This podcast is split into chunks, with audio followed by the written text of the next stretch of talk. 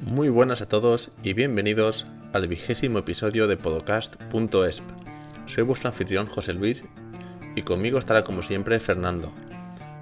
Para este episodio volvemos a hacer un viaje largo y conectaremos directamente con Australia para conocer a Jackson Tisdale, un joven y prometedor podólogo australiano.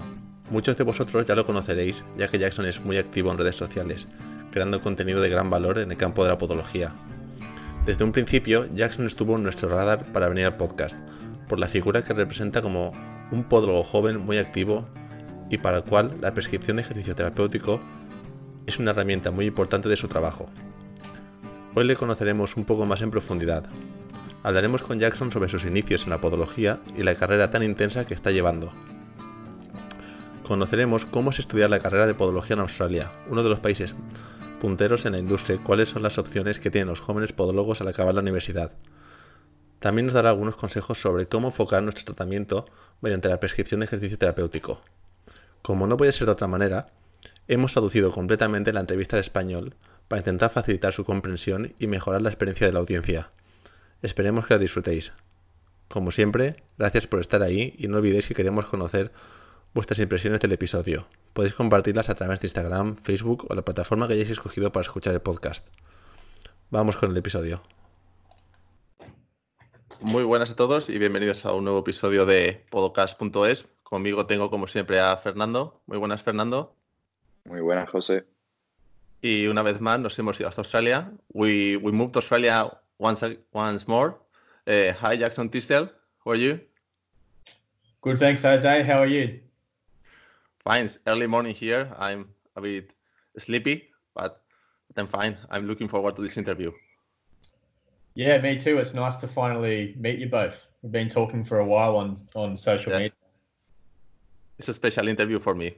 As you know, you are uh, the first podiatrist I, I met when I decided to move. So I was really looking forward to speak to you. And finally, it, Yes, for sure. I think it's interesting in the interview because you are a, a kind of figure of podiatry that we don't have in Spain. Because you are, uh, apart from a podiatrist, you are a sports coach, and I think that's uh, one of the strongest points of, of your of your work. And we will talk about it uh, during the interview. But let's start from the beginning. Okay, uh, I think you graduated not so long ago in in 2017. I think. Yes, that's correct. Yep. You have been so active since since the beginning. So could you introduce yourself? Where did you study, and why did you choose podiatry? Yeah, for sure. So um, my name's uh, Jackson Tisdale. I'm from Newcastle in Australia, and I graduated in 2017 from the University of Newcastle.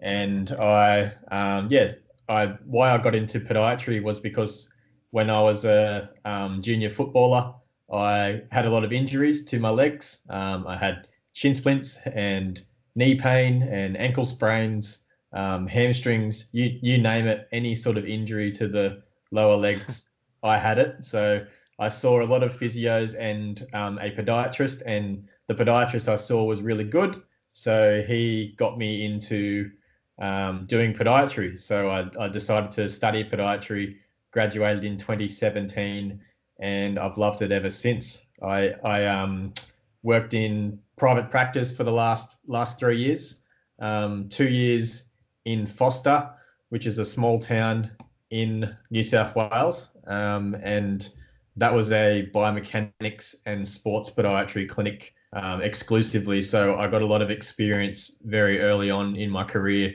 with a lot of sports patients. And um, yeah, like you said, I, I've been doing some coaching as well. So some strength and conditioning and speed and agility type coaching for um, athletes as well, which has been really good to complement my podiatry career. So I, I'm trying to bring the two areas of strength and conditioning and coaching and podiatry practice and sort of merge them into one. Does that sort of make sense? That's Yes, yes, definitely. Yes. Yeah. Is it common that podiatrists join these three areas, like podiatry, uh, coaching, and and sports, and sports coaching? Uh, I'm not. I'm not too sure. Um, I know I, I've started doing it. I, I guess I've seen there's a sort of a uh, lack of it in podiatry, sort of an understanding of strength and conditioning principles and um, working with athletes, especially um, out of university. So as a new graduate, they don't have much exposure to that sort of thing. So I've sort of taken it upon myself to learn all of that stuff, and I think it's really important to um, you know strength and conditioning is really important for our clients because if they if they come in to see us with any pain, say if they have Sever's disease and they come and see us and we fix their Sever's disease, and then it's sort of like, well, what's next for them after that? Um, are they just fixed and you send them away? And then they might further down the track they might develop knee pain or they might develop a, a hamstring strain. Whereas if you have a knowledge of of holistically the the strength and conditioning the athletic development that these young kids need then you can refer them off to a um, strength coach to develop them physically to prevent any further injuries or if you understand it yourself and you've got the skill set then you can do it yourself. So you, it creates more options for you as well as to what you can do in the clinic rather than just um, prescribing orthotics and that sort of thing. There's a lot more that we can do as podiatrists. Yeah, definitely. I love listening to the, to this, and, and, I know Fernando too because he's uh, he's a student yet. He's still in the university, and he's really focused on learning how to manage the tendinopathies and and the strength conditioning to to recover the the injuries. As you said, if you only put the orthotics and you relieve the pain, you you uh, sorted out the symptoms, not the pathology, and probably this patient will get re-injured again because the the the pattern is coming back. Yes. Yeah. Exactly. here, here in Spain, uh, we haven't got any idea of strengthening conditions. The in in the university, uh, they don't teach us to manage uh, musculoskeletal conditions. Um, then when you are podiatrist, uh, you don't interest in that. So I am reading this book. Yes. You should know. Yes. From Henrik Helms. Um, I try to learn to manage this type of of injuries. Yep. Yeah, I think there's I think there's only so much you can um, you can learn from books and journal articles and that as well. But the actual experience that you and the knowledge that you build is from when you're actually working with the the client. So you need to sort of um, outsource and and look for these clients and um, yeah, really go after that knowledge yourself. Um, the universities can only teach you so much. Um, they have to fit in a whole degree in a certain amount of time. They can't yes. teach us everything. So if you have a special interest in that area of rehab and exercise and that sort of thing, then um, yeah, you do need to do some extra learning and get some hands-on experience with it as well, um, if that if that's available to you. So that's that's what I've done, and it's been helpful to actually get experience, and that's sort of why I got into coaching as well. I wanted to work with athletes, so um, yeah, I think that complements my career as a sports podiatrist really well did you know that you wanted to focus to focus on athletes since the beginning, since you started uh, studying podiatry? You had the mindset saying, "I'm going for to be a sports podiatrist." Yeah, I did. Um, I don't mind doing the other podiatry stuff like general foot care and um, that sort of thing. I don't mind doing it, but it doesn't interest me. It doesn't stimulate me. So I, um, yeah, I, I, did know that I wanted to pursue sports podiatry specifically, and um, yeah, leave the other stuff behind. So um, yeah, because it just interests me a lot more. So I'd rather do something that I love. So yeah, I think that happens a lot. That's common that uh, most of the podiatrists are more interested in biomechanics and this kind of pathologies, but it requires a lot more studying and, and a lot more effort. And yeah, the, uh, uh, you you have to pay bills, and the general foot care is easy, and so so a lot of people just uh, relax doing this and say that's enough. I think that's um, something to admire that you work so hard and so quick on getting a good professional in, in this this topic. Yeah, I think that when you touched on there, the um, that the general foot care pays the bills, and um, there's lots of it. Um, you know, that just comes from not wanting to make money quickly. Like I, I haven't made any money at all really from so far being a podiatrist. I'm still I'm still poor. so um, because I because I put so much money into um, uh, doing extra courses and um, yeah, I'm not I'm not chasing money. Um, I'm just trying to continually keep learning, and um, I know that one day, all of that time and effort into learning my specific area will hopefully correlate to money later on. So maybe in 20 years' time I'll be rich, but not not now. yeah. We will talk in 20 years, and you'll tell me.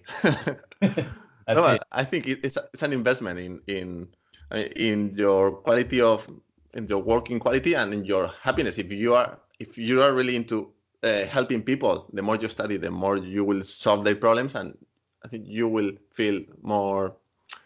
How do you say it in English? Accomplished, or like happy with what you are doing. I mean, it's an investment, emotional and and economically. Say. Yeah, I agree. That's that's that's it. That's all about. Um, yeah, you got to be happy with your job and what you do, and being being self aware of of your goals and um, yeah, what makes you happy. Did you have a mentor during your first years, or you were, as we say in Spain, autodidacta that you taught yourself? Yeah, no, no, I've had some really good mentors. Um, I've had three or four of them now. Um, Talisha Reeve was my first mentor, um, and sh- and she's really good. She's building some courses at the moment on exercise for podiatry, which is which are going to be online. So um, you could sign up for them if you wanted to. Um, yeah, so so she was my first mentor, and then um, Renelle Hobson is a speed and agility coach in Sydney. So she was my coaching mentor, and she taught me all the strength and conditioning side of things. Um, and then I had um, Abby Najarine, who is a podiatrist in Sydney, um, or Dr. Abby, he's known as. Um, he taught me a lot about orthotics um, and orthotic prescription um, and a lot of business stuff as well. So um, yeah, I learned a lot a lot off him, and now I've got um, an, another couple of fantastic mentors in Melbourne, um, Daniel Monteleone and Christian Woodford, um, who I'm only just starting to learn off now since I've only moved here in the last month. So yeah, I've had quite a few people who have influenced me, and they've all had their own sort of specialist areas within podiatry and within coaching. So um, it's good to get that exposure to different areas and different expertise rather than just focusing on the one the one thing, which has been great. Yeah, definitely. Jackson se graduó en 2017, hace muy poco, pero ha sido muy activo desde el comienzo y le pedimos que se presente a sí mismo y nos cuente por qué eligió ser podólogo.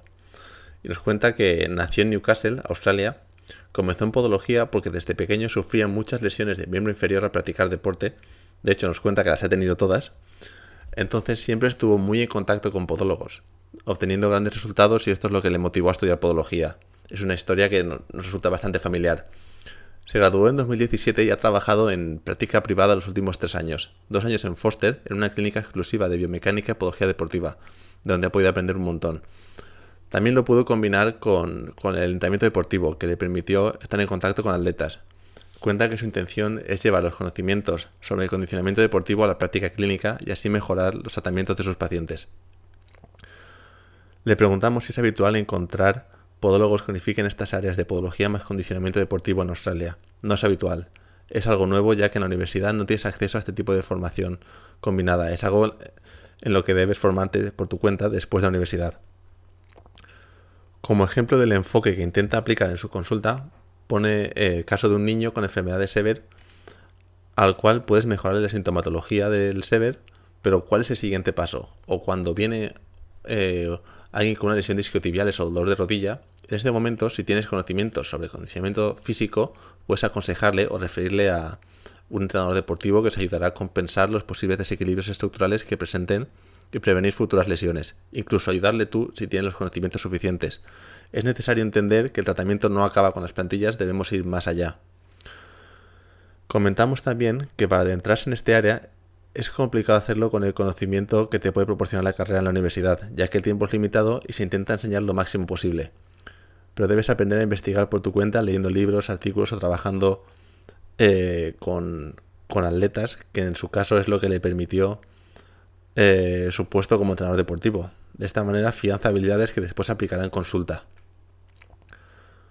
Le preguntamos si desde un principio él siempre quiso trabajar con atletas y con patología musculoesquelética. Contesta que sí, es lo que siempre le ha traído, aunque no le importa hacer la podología general como las giropodias, aunque no es lo que realmente le motiva.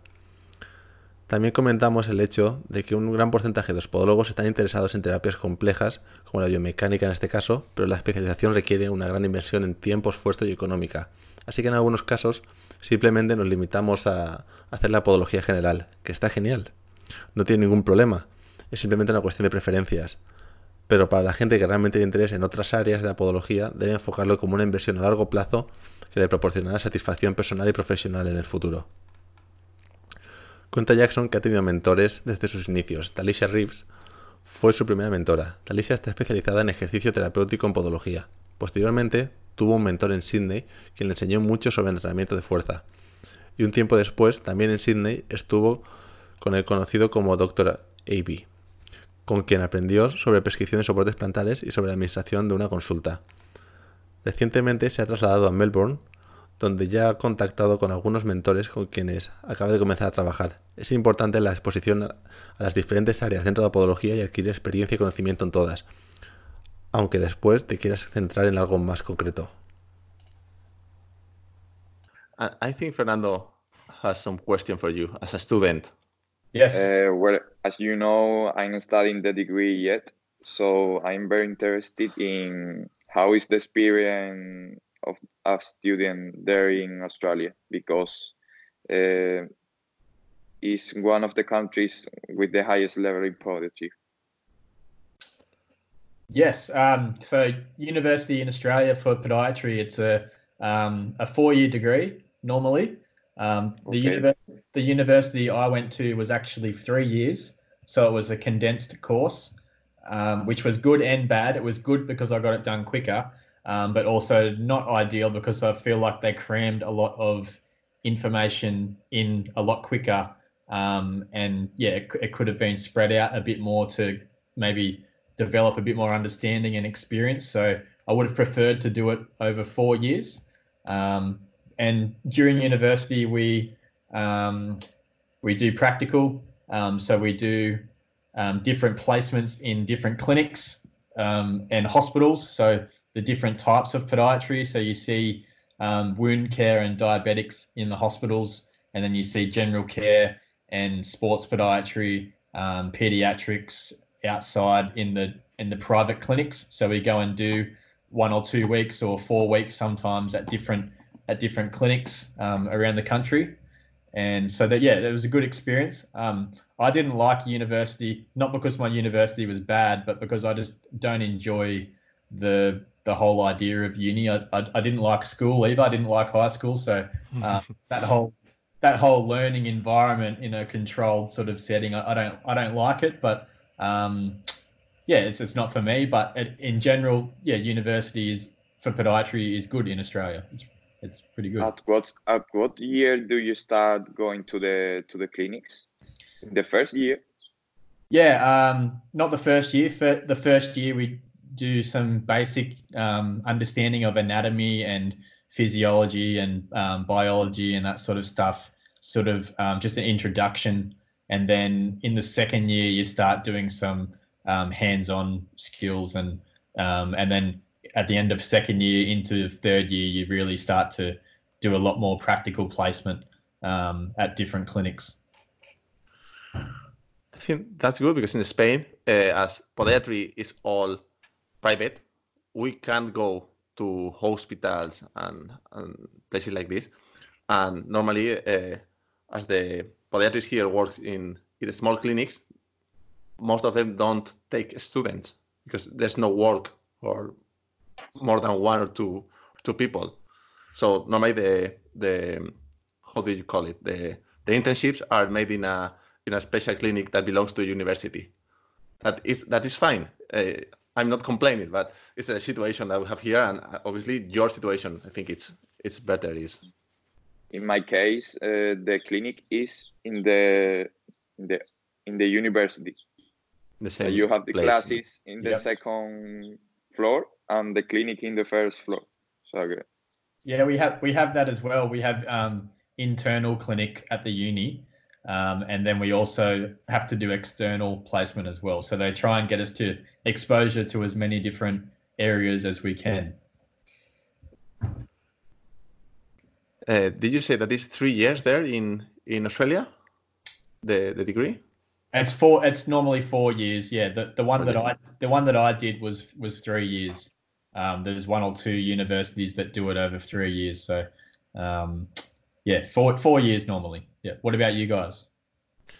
Uh, I years. did three. Yeah, I did three because I did a diploma, but now everyone is doing four. We have a degree now. Fernando is gonna is gonna do four or five, depends on the corona. Oh yeah, yeah, that's that's right, isn't it? Who knows what's gonna happen? I hope only four. yeah. And what what area do you think is the strongest in the in Australian formation? I mean, some universities here uh, put more emphasis on surgery. Other other universities put more emphasis in biomechanics. Do you think it depends on the on the university, or there's a general line that says there's more formation in biomechanics and less in surgery during the degree? I mean, yeah, in in Australia, um, I mean, I don't know much about other universities, but I think it really depends on the university. Um, I've heard I've heard of other universities um, spending more time on biomechanics and sports podiatry and orthotics and things like that, whereas the one I went to was very diabetes and um, and general general care related. So um, yeah, it really depends, but there is a there is a wide um, scope. They they t- they teach all of it at uni, so mm. yeah, it's it's yeah, it's good. It's good. I think it, it, depends on the on the teachers you have. If they are more specialized in surgery, they will teach you more surgery, and if they are more specialized in biomechanics, you will get more biomechanics. So, eh... le preguntamos cómo la experiencia de un estudiante de podología en Australia, ya que es uno de los países punteros en la industria. Jackson nos comenta que en Australia la carrera consiste en cuatro años normalmente, aunque en su caso precisamente fueron tres. Su universidad condensaba más la carrera, lo que por un lado es positivo porque todo fue más rápido, pero también piensa que no se asimila igual la información del mismo modo. Durante la universidad, ellos hacen prácticas en diferentes clínicas y hospitales, sobre diferentes áreas de la podología. A veces pasan varias semanas en diferentes clínicas por todo el país. En su caso particular, no encaja demasiado con el sistema educativo, eh, con su forma de trabajar, pero reconoce que funciona bien en Australia. Es simplemente una cuestión de gustos. Comenta que el primer año, al igual que en España, es más teórico, asentando bases anatómicas, fisiológicas, etc. El segundo año ya comienza a ser más práctico y aplicado, y a partir del tercero ya empieza a haber contacto con los pacientes. Le comentamos que en España, como la podología por ahora es privada y se suele desarrollar en la mayoría de casos en clínicas pequeñas, es complicado hacer prácticas externas a la universidad y por lo tanto solemos hacer las prácticas en la clínica universitaria. Y no es una queja, es la situación que al menos yo viví. Ellos combinan la clínica universitaria con prácticas externas. Le preguntamos qué área piensa que es la más fuerte en Australia o si depende de la universidad y no hay una línea general en el país, sino que depende de los profesionales que tenga la universidad. Y de hecho Jackson comenta que, que depende más de, de cada universidad, aunque todas te garantizan cubrir todas las áreas de la podología. I would like to talk about uh, the new grad tips. That's what you were doing when, when I met you. Yes. Uh, uh, I read almost all of them, and but a long time ago, and I I, I remember uh, quite clearly the ones you you did. I think it was the ninth actually about uh, not being afraid of making mistakes when you are a new grad when you're starting to work, and I think it can apply in your 30th year of practice. Uh, don't be afraid of making mistakes. It's normal making mistakes. Yes. And could you talk about the new grad tips? How did you start doing this? And if you if you get feedback from students or new grads saying thank you, uh, it's something that I needed to hear.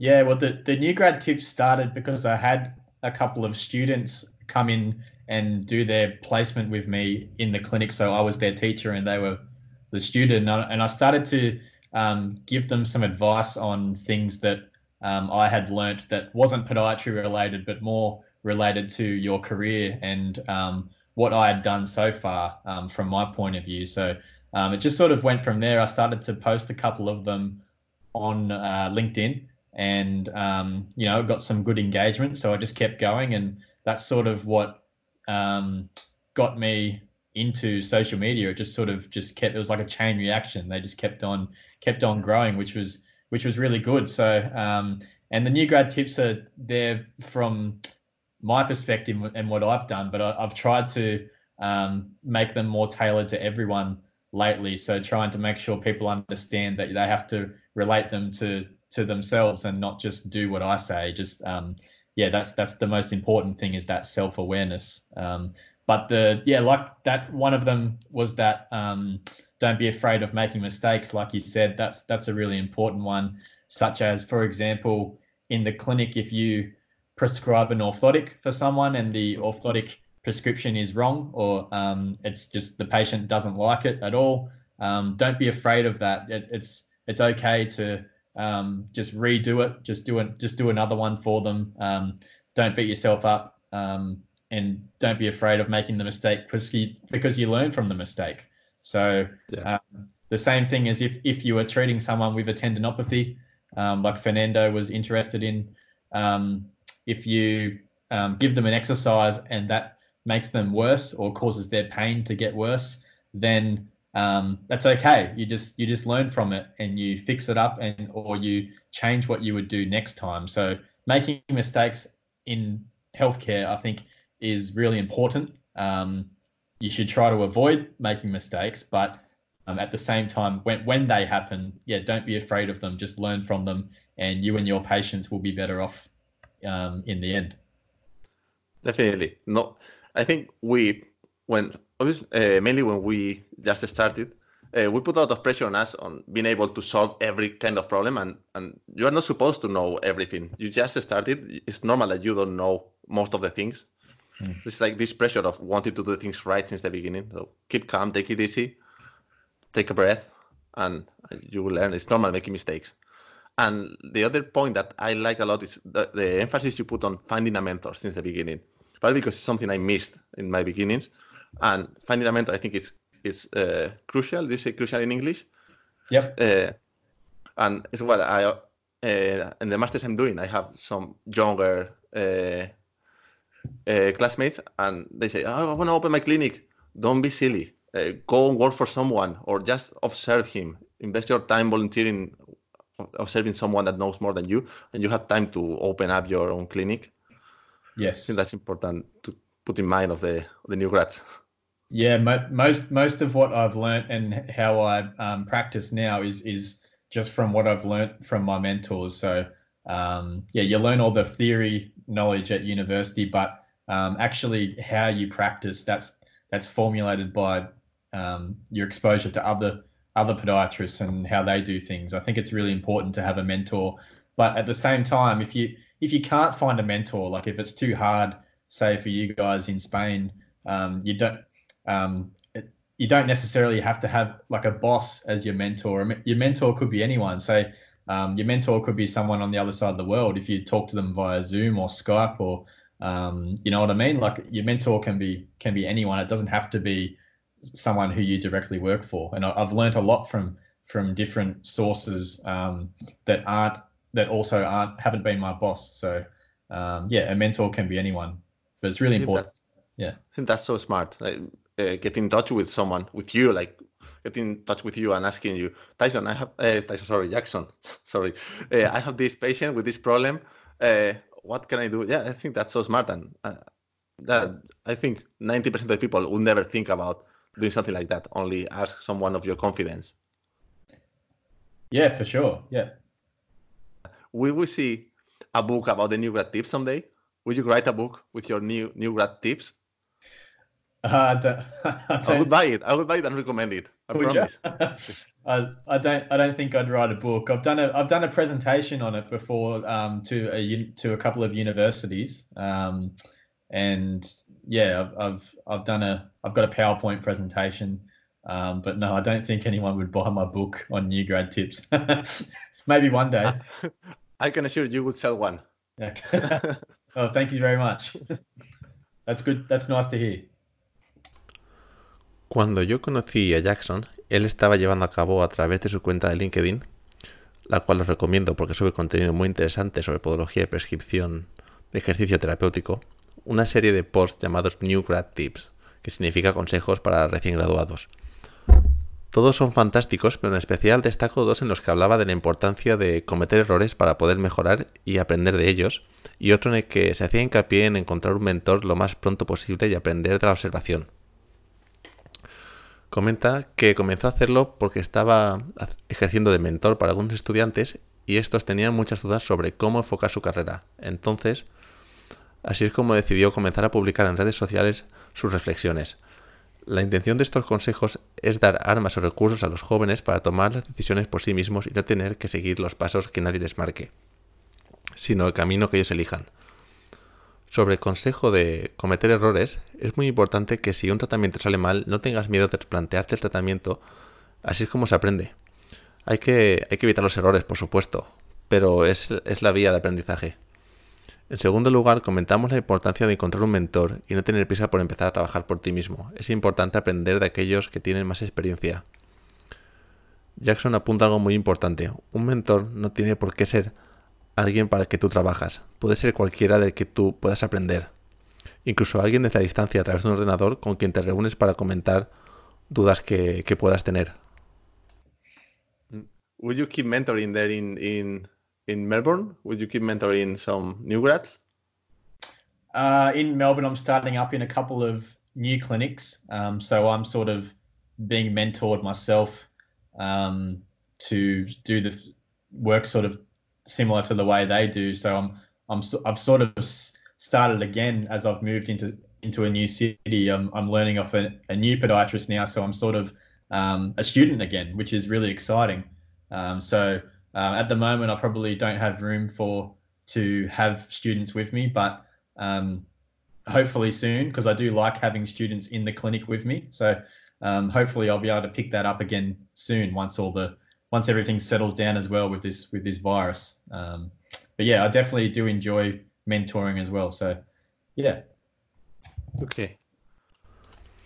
Le preguntamos sobre sus planes en Melbourne, si va a seguir ejerciendo de mentor Y Jackson nos comenta que, que ahora al principio en Melbourne va a ser él quien busque mentores para continuar su desarrollo, pero que le gustaría en el futuro volver a tener estudiantes y ejercer de mentor. Mm -hmm. And what are the options for new grads there in Australia? Is is it normal to find a mentor? They just open their new small business, or they join a big clinic to get experience? Yeah, well, in in Australia, as far as podiatry, there's plenty of work available. Um, if you want to work as a podiatrist somewhere, you're going to find it. You just might have to, you just might have to move away. If you live in one of the bigger cities like Sydney or Melbourne, um, if there's no jobs for you when you finish uni, you might have to move elsewhere to find one. Um, but there's going to be plenty all around Australia. You've just got to go and and find it. And as far as getting mentorship, that just um, again, that's just on you. You don't have to um, rely on anyone to to be your mentor. You have to sort of look for one yourself. So um, just getting experience, just just getting a job first of all is a good idea. It doesn't matter um, what it is as long as it sort of aligns with your goals and you're getting hands-on experience in different um, different areas. But um, there's plenty of options. You can work in public health, so in hospitals, um, private health um, like in a private clinic. Um, you can do mo- you can do home visits if you were into mobile podiatry, so where you drive around and um, go to people's homes and and do it yourself. Um, yeah, there's there's lots of different options, and you can always keep learning as well. There's plenty of um, study options to continue with with um, education too. So yeah, it's it's pretty good in Australia. I think I think it's a good time at the moment. Well, not now with the virus, but um, in in general, it's a pretty good time to be becoming a podiatrist in Australia. Is it common that uh, new grads open up a small business, or just very rare to see? Normally, they have an option of joining somewhere already working, a, a company already working, like hospital or private clinic. Yeah, not not usually. New grads don't normally open their own business. Um, I know of some that have, um, and they and they don't recommend it. So, so I, I, don't recommend it. no, no. You, you did. You you opened your own business, did you? Not my own business. I joined a clinic, but I was the only the, the only podiatrist. So Uh, yeah, at yeah. some point you get stuck on your on your development.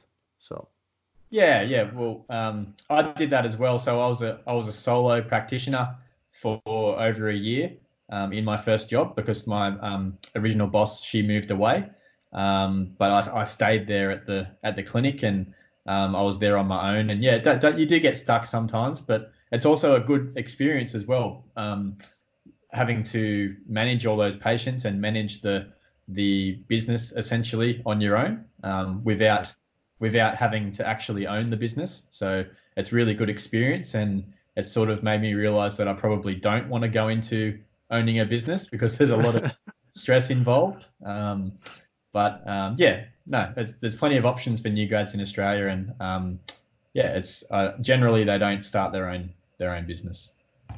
I have a, a fun quote. Uh, when I met you, I was uh, looking for options to go to Australia, and I saw in, on LinkedIn a job offer in Australia, in near Sydney, but in the in the countryside, and the job offer uh, was a podiatrist that worked uh, moving from one place to another with an helicopter. I said, "Oh my god, I want to do that." yes. Yeah, we have I've fly in, fly out podiatry. I've never I've never heard of that before. Um, that's that's really cool. Yeah, I'd, that's Yeah. definitely something I'd want to do. Le preguntamos cuáles son las opciones para los recién graduados en Australia. ¿Es fácil encontrar un mentor? ¿Abren su pequeña consulta o, o se unen a clínicas más grandes? Comenta que en Australia hay mucho trabajo de podólogo, simplemente igual no está en la ciudad en la que tú vives, pero hay muchas oportunidades. Sobre el hecho de encontrar un mentor depende de ti mismo, el moverte y encontrar a alguien de quien aprender. Existen oportunidades para trabajar en hospitales públicos, privados, clínicas, como podólogo a domicilio. En definitiva, es un buen momento en Australia para comenzar una carrera de podología. No es habitual que un recién graduado abra su propia consulta, aunque hay gente que lo hace y, y no lo recomiendan. Él tuvo la oportunidad de hacerse cargo de una clínica porque el dueño se trasladó y le permitió aprender mucho, pero también aprendió que es un área en la que no tiene gran interés, es demasiado estresante. En este punto le comento de forma anecdótica que vi una oferta de trabajo como podólogo en Australia desplazándose en helicóptero, lo cual mola bastante y si alguna vez tengo la oportunidad lo tengo que probar. We mentioned that you work as a podiatrist and a sports coach. What is exactly your function? Uh, because we don't know, we don't have, as I said, we don't have this figure here in Spain. So how do you combine the uh, the, th- the three specialities that you that you own? And do you work alongside other healthcare professionals like physiotherapists manual-therapists i think you call them doctors? How is it your your daily work? Um, so as far as combining the um, different areas together, so um, I guess they're separate. They're separate um, ventures for me. So I work as a podiatrist in a clinic, um, and then I also in a, separate business I work as a, a coach, sort of um, after hours as a podiatrist or on the weekends I do my coaching stuff. So it's it's separate, but at the same time the the skills and the and the experience I get from my coaching stuff, I I bring that into the clinic with me. So I I can apply some of that knowledge and experience into the podiatry clinic, which is how I sort of combine it together. Yeah, I'm, I'm not I'm not doing both the coaching and the podiatry at the same business. Um, I'm not. Maybe there might be an uh, scope to do that later on, but um, yeah, at the moment in the in the podiatry clinic, I'm just a podiatrist and um, focusing on rehab and and um, chronic pain and and musculoskeletal and biomechanics that side of things. And um, yeah, I do have some. I work with physios as well, um, physiotherapists, and um, you know we have a psychologist and massage therapist, and so we all work together um, as a team, so we can bounce ideas off each other and learn from the different disciplines as well. So, which is a really important thing, I, I think, is to um, learn off other professions as well. Yeah, definitely. It gives you a lot working alongside other uh, professionals of healthcare, and it teaches you if you if you are able to listen to them, it teaches you a lot. La figura de un podólogo combinado con un entrenador deportivo no es común en España, tampoco lo es allí. Entonces intentamos conocer un poco más cómo es su día a día y si trabaja con más profesionales de otras ramas sanitarias. Comenta que, trabajo, que él trabaja como podólogo y aparte como entrenador deportivo, pero al mismo tiempo lo que aprende de entrenamiento lo aplica en la consulta podológica. Aunque no son el mismo negocio, ese conocimiento le ayuda a mejorar en, en el trabajo de rehabilitación. Como otros profesionales de la salud, trabaja con fisioterapeutas y con psicólogos, que están ganando cada vez más importancia en la rehabilitación de lesiones. And uh, how do you plan a, a, a treatment, a, a muscle rehab treatment? I mean, we I've been talking with the about this with Fernando, and how do you manage the the load versus capacity in the in the muscle strength conditioning? I mean, Yeah. what are the, the parameters you you have in mind when you have to plan a treatment? Yeah. Does So? Yeah, that, that makes sense. Yep. Um, so when so if someone comes in with an injury, say it's with a tendon, say if they have Achilles tendinopathy, for example, um, and you know if they want to get back to playing football two or three times a week, then um, playing football two or three times a week is the sort of the end goal. That's what we're working towards. So we need to then take a step back from that and figure out where they're at at the moment as far as their um, capacity. So when we look at um, load versus capacity, so load is how much you know force and stress is being put through the body or the tendon at that point in time, and capacity is the um, capability of the the person to tolerate that load. So um, if there's more load than you have capacity, then that's when you're going to sometimes start to get problems. Not all the time, um, but yeah, mostly um, that's where injuries come from. Is when someone's capacity isn't um, isn't very good and their load that they're experiencing is too much. So what I do in the clinic is I figure out their end goal. So returning to sport, returning to football two to three times a week, and then I put them through some tests in the clinic. So I get them to do some strengthening exercises in the clinic, and I really try to stress them out and try to um, get them to aggravate their pain. So I, I, I try to aggravate their pain in the clinic because you need to see, you need to figure out what they're able to do at that point in time. And then at that, say if they can do 20 calf raises and that, that's pretty easy for them, no pain.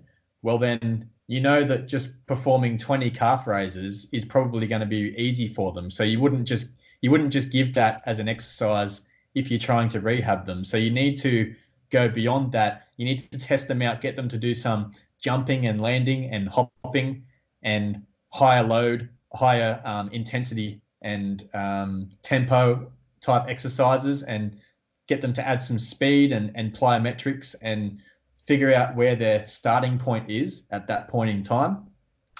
Once you've aggravated their pain and they're saying, yeah, I can't do that, that that hurts, um, then then you know, all right, that's where they're at. So you start there and then you take it back a little bit from that point, and that's where you start your rehab. So um, for those sorts of people who can tolerate um, running and doing calf raises um, normally, like any um, like a normal person would be able to, but they're still getting this tendinopathy pain when they're playing football, then you know that you need to stress them out a little bit more in the clinic to see where their starting point is. Do- Does that sort of make sense? Yes. I don't know if Fernando wants to add anything. It's- It's his topic. It, it, it's really interesting because here in Spain we focus on the on the load because the orthotics do the job uh, the structures have to do and we miss the capacity. And it's really interesting you do a therapeutic exercise in the clinic because here in Spain uh, any podiatrists do that. They just do the passive treatment and they they say uh, you have to do uh, three series uh, of 10 reps of cal rises um, that's that's non-specific so Yeah, three. Yeah, three three sets of ten reps is pretty lazy. Um, so it'll be good. It'll be good for someone. For someone, that'll be their ideal prescription. But for most people, that's just a, a lazy prescription. So yeah, you have to sort of understand this stuff, and it just comes from getting hands-on experience with it. Um, you figure out what works for the patient, but yeah, the, as far as the the passive therapies, so um, orthotics is a is a passive therapy um, because it's something that you prescribe to them and um, they wear it, um, but they don't have to do any work, so it's not active. Um, and I do I do do a lot of orthotics, and I do I do do some manual therapies sometimes, but generally those things are only short term. Um, so um, some people they need orthotics long term, obviously. Um, I see orthotics like drugs. So Ian Griffiths, who is a podiatrist in the UK, um, PodChat Live, he um, had a podcast recently where he described orthotics like drugs. So there's different types of drugs for different people, um, and everyone. So if me and you both had a heart condition, the same heart condition, but the doctor is not going to give you the same drug that they give me because um, you know I might respond differently to it, or it might not be suitable for me. So um, it's the same way as I see orthotics. Um, they're not going to be for everyone, but some people do need them long term. Um, orthotics can be a short term thing to offload the area, so reduce that load, like you spoke about. Um, but then you need to come up with a plan as to either how you're going to taper them out of the orthotics eventually so they don't need them anymore, or if they do continue to wear them, that they don't rely on them. So build up some strength in the muscles around the ankle, around the tendon, um, around the hips. I do a lot of hip work as well, up into the more of the core. I do that sort of strengthening as well, um, which is really important. And yeah, then they then they don't rely on the orthotics because they've got so much strength and more capacity in their body to cope with the normal loads. So you don't need to um, rely on the orthotic to take away that load anymore. Does that make sense? Yes, yes. yes. Le preguntamos cómo planifica el tratamiento de rehabilitación muscular, manejo de la ecuación carga versus capacidad. ¿Vale? Eh, lo primero es plantearnos los objetivos del paciente. Si el paciente tiene un objetivo de poder jugar a fútbol dos o tres veces por semana, necesitamos dar un paso atrás y ver en qué punto estamos en términos de capacidad. Necesitamos conocer la capacidad de ese tejido para tolerar las cargas. Si no hay un buen manejo de las cargas, cuando es cuando suceden las lesiones.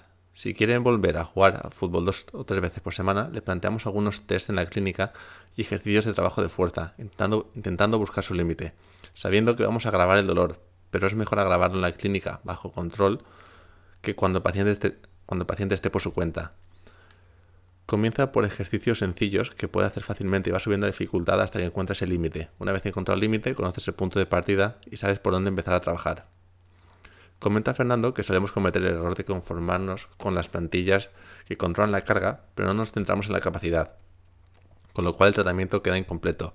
Necesitamos evolucionar en esos tratamientos. Jackson comenta una comparación fantástica que hizo Ian Griffith en Podchat Live, donde se compara las plantillas con drogas, eh, drogas como medicinas. Donde si, por ejemplo, dos personas tienen un problema de corazón, el médico no va a dar el mismo tratamiento, el mismo medicamento a ambos, porque tienen condiciones diferentes y el mismo tratamiento puede no dar el mismo resultado en ambas personas. Del mismo modo, las plantillas no funcionan igual para todo el mundo. Hay gente que las puede necesitar durante más tiempo que otra.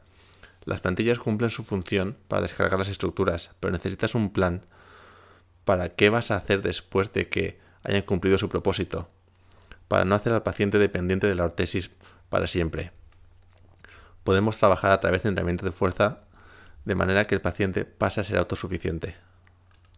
Okay, the, the, the serious interview is over. Now I'm going to make you some questions that we make to everyone. Okay. Okay. Yep.